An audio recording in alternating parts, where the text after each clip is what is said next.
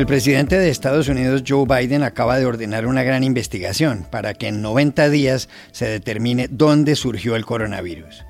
Eso incluye pedirle más cooperación a la China, algo que según Washington ese país no le ha ofrecido a la Organización Mundial de la Salud.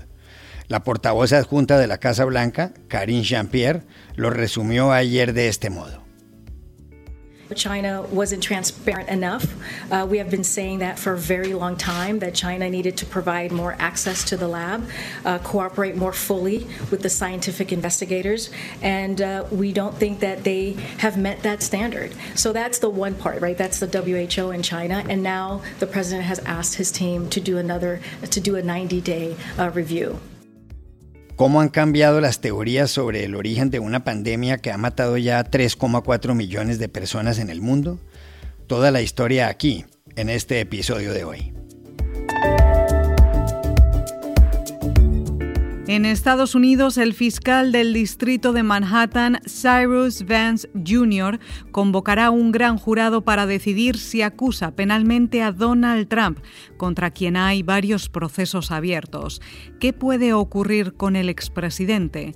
Hablamos en Nueva York con Sandro Pozzi, corresponsal en esa ciudad desde hace varios años. El jueves pasado se cumplieron 515 años de la muerte de Cristóbal Colón, pero aún no se han podido establecer su lugar de nacimiento ni su origen. Una investigación con base en el ADN pretende aclarar esas dudas el próximo 12 de octubre. Hablamos con su director, José Antonio Lorente, profesor de Medicina Legal y Forense de la Universidad de Granada. Hola, bienvenidos a El Washington Post. Soy Juan Carlos Iragorri, desde Madrid. Soy Dori Toribio, desde Washington, D.C. Soy Jorge Espinosa, desde Bogotá. Es jueves 27 de mayo y esto es todo lo que usted debería saber hoy.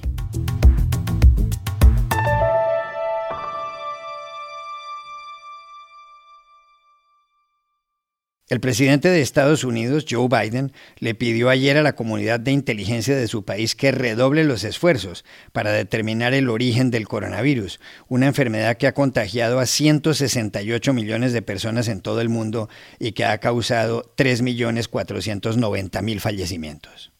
En un comunicado, Biden exige que en 90 días le entreguen un informe con las conclusiones, para lo cual dice que los científicos deben formularle preguntas a China.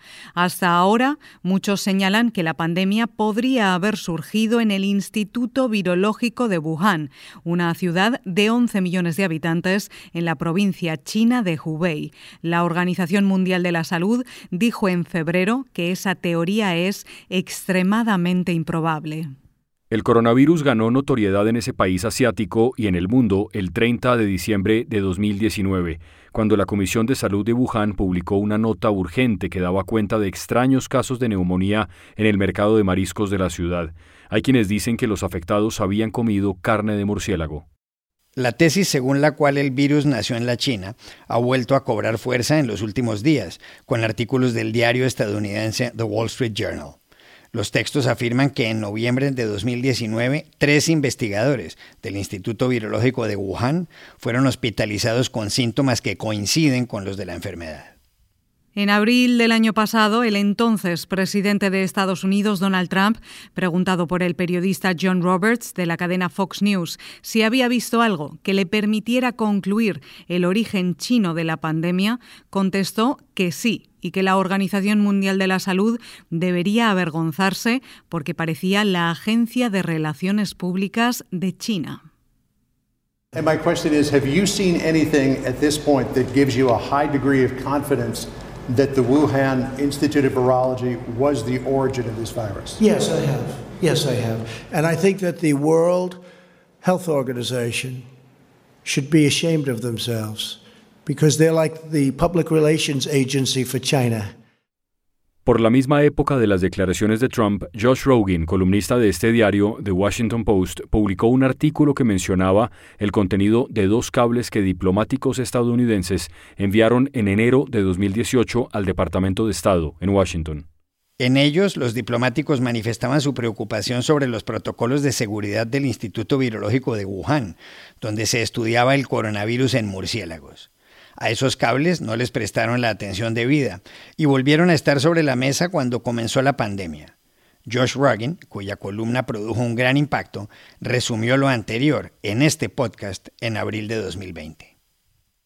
My column reports exclusively on two cables that were sent from U.S. Embassy Beijing back to the State Department in Washington in January 2018 that reported about concerns about safety issues and operations at the Wuhan Institute of Virology, a top security level lab in Wuhan that was studying bat coronaviruses. Those cables, which were ignored at the time, became newly relevant and widely circulated inside the Trump administration following the outbreak of the novel coronavirus pandemic.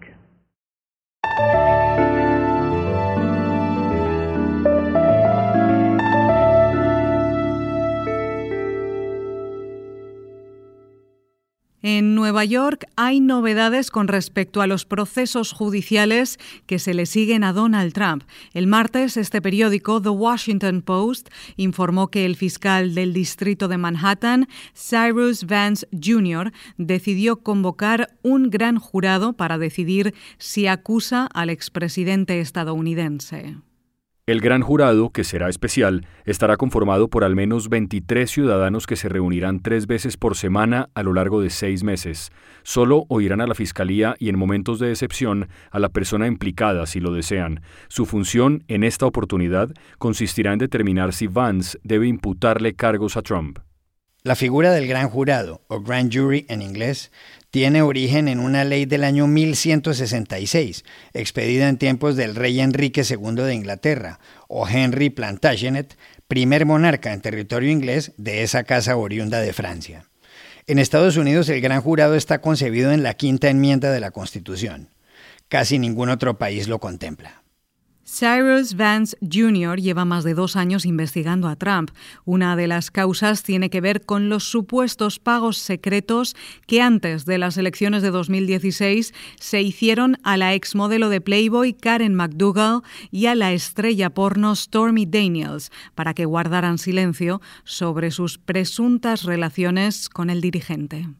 También hay otros expedientes sobre fraude fiscal, fraude bancario y asuntos relacionados con ellos. Pero ¿cómo entender la convocatoria del gran jurado? ¿Cómo es ahora la situación jurídica de Trump frente a Cyrus Vance Jr.? Para comprenderlo llamamos ayer a Nueva York a Sandro Pozzi, corresponsal por varios años en esa ciudad. Pues podríamos decir que el cerco se estrecha mucho ahora a Trump y a su familia. Que se convoca el gran jurado significa que la investigación penal está terminada, esencialmente, tras haber librado, hay que recordar, una larga batalla con el fiscal de Manhattan por su declaración de impuestos. A partir de ahí, los cargos que pueden incluir son el de fraude electoral por el dinero aquel que pagó para silenciar a dos mujeres con las que tuvo una relación sentimental. Es un escándalo que surgió unas semanas antes de las presidenciales de 2016. Aunque para mí el más complicado para el expresidente es el fraude fiscal, por la manera que manipuló el valor de determinadas propiedades de la sociedad familiar para evitar el pago de impuestos y a su vez obtener créditos de los grandes bancos acreedores. Por un lado rebajó el valor de las propiedades y por otro los infló. También será importante ver qué evidencias se presentan respecto a cómo contabilizó donaciones que hizo la familia para beneficiarse de deducciones fiscales y pagos en concepto de consultoría, incluida a su propia hija Ivanka. Y por cierto, el calendario es un factor importante porque Cyrus Vance no va a renovar como fiscal en las próximas elecciones locales que se celebran en noviembre. El examen del gran jurado suele durar unos seis meses, por tanto debe mover ficha ya porque el tiempo se le echa encima.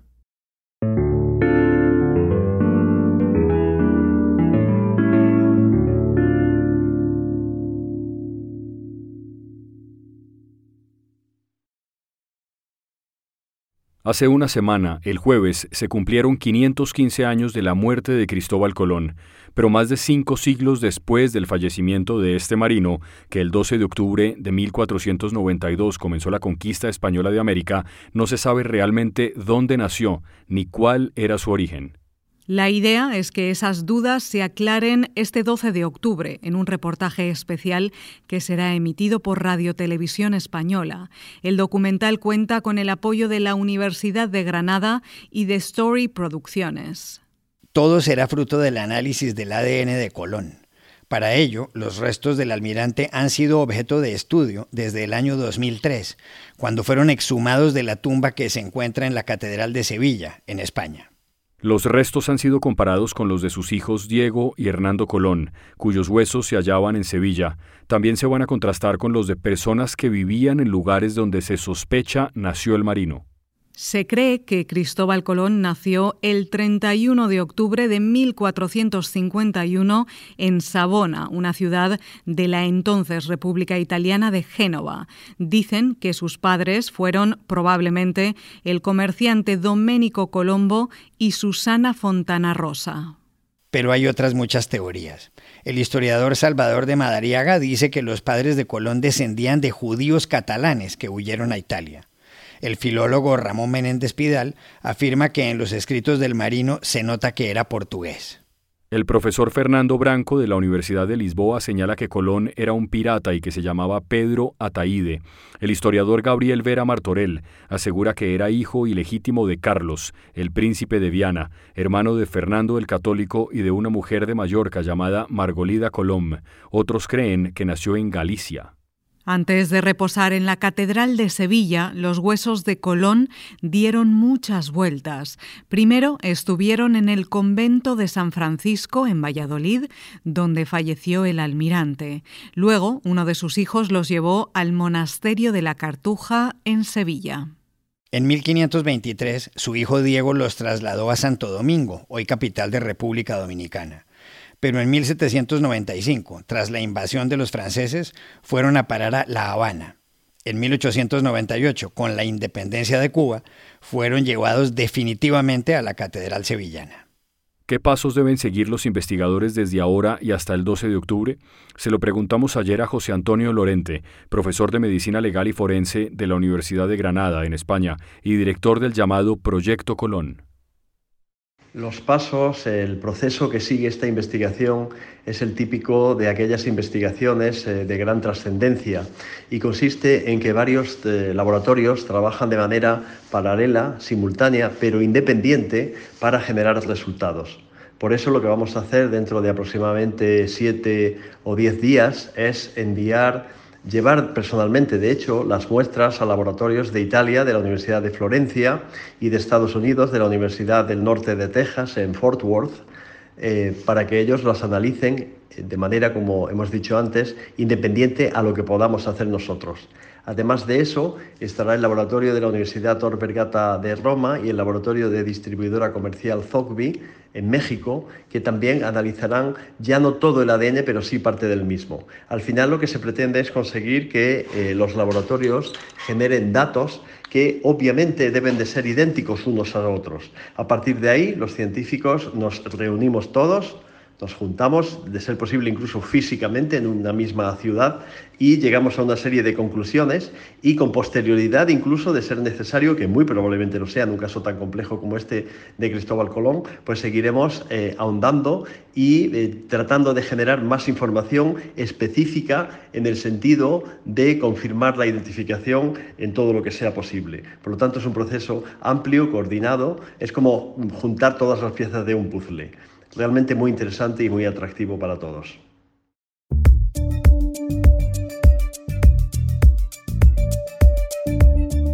Y estas son otras cosas que usted también debería saber hoy.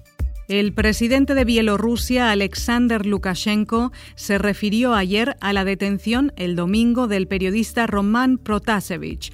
Ante el Parlamento, Lukashenko defendió haber obligado al avión de Ryanair que viajaba de Grecia a Lituania a aterrizar en Minsk, la capital, y sugirió que el aparato pudo ser derribado porque volaba sobre una planta de energía nuclear. Lukashenko acusó a Occidente de estar en guerra contra su país país e insistió en que hubo una amenaza de bomba proveniente de Suiza. Amazon anunció ayer la compra de la Metro Golden Mayer. El estudio de cine y televisión, fundado en 1924, fue adquirido por 8.450 millones de dólares, un 40% más de lo que ofrecían otros posibles compradores como Apple y Comcast. La Metro es la dueña de los derechos de las películas de Rocky y de los filmes de James Bond. La adquisición de la Metro Golden Mayer es la segunda más grande en materia empresarial que ha hecho Amazon, que en 2017 se quedó con la cadena de supermercados Whole Foods por 13.700 millones de dólares. En París, la historiadora del arte Laurence Descartes fue nombrada ayer directora del Museo del Louvre, el más grande y el más visitado del mundo. En 2019 recibió 10 millones de personas. Descartes será la primera mujer en ocupar el cargo desde la fundación de la Pinoteca en 1793, a orillas del río Sena, en el corazón de la capital francesa. Actualmente dirige el Museo de Orsay. Su misión, según el Ministerio de Cultura de Francia, será reafirmar la universal del primer museo del mundo a partir del diálogo entre el arte antiguo y el mundo contemporáneo. Dos noticias del fútbol español. La primera, el Villarreal le ganó ayer la final de la Europa League al Manchester United de Inglaterra. Hubo alargue y penaltis. Al final, el marcador fue 11-10. Y la segunda, Zinedine Zidane dejará de ser el entrenador del Real Madrid. Zidane, de 48 años, se va por segunda vez, después de haberse ido en 2018 y de haber vuelto un año después. Ganó tres ligas de campeones consecutivas, dos Supercopas de Europa, un Mundial de Clubes, dos ligas españolas y una Supercopa de España. Y aquí termina el episodio de hoy de El Washington Post, El Guapo. En la producción estuvo John F. Burnett. Por favor, cuídense mucho. Y pueden suscribirse a nuestro podcast en nuestro sitio web, elwashingtonpost.com, seguirnos en nuestra cuenta de Twitter, arroba el post, y también nos encontrarán en Facebook buscando el Post Podcast. Chao, hasta mañana.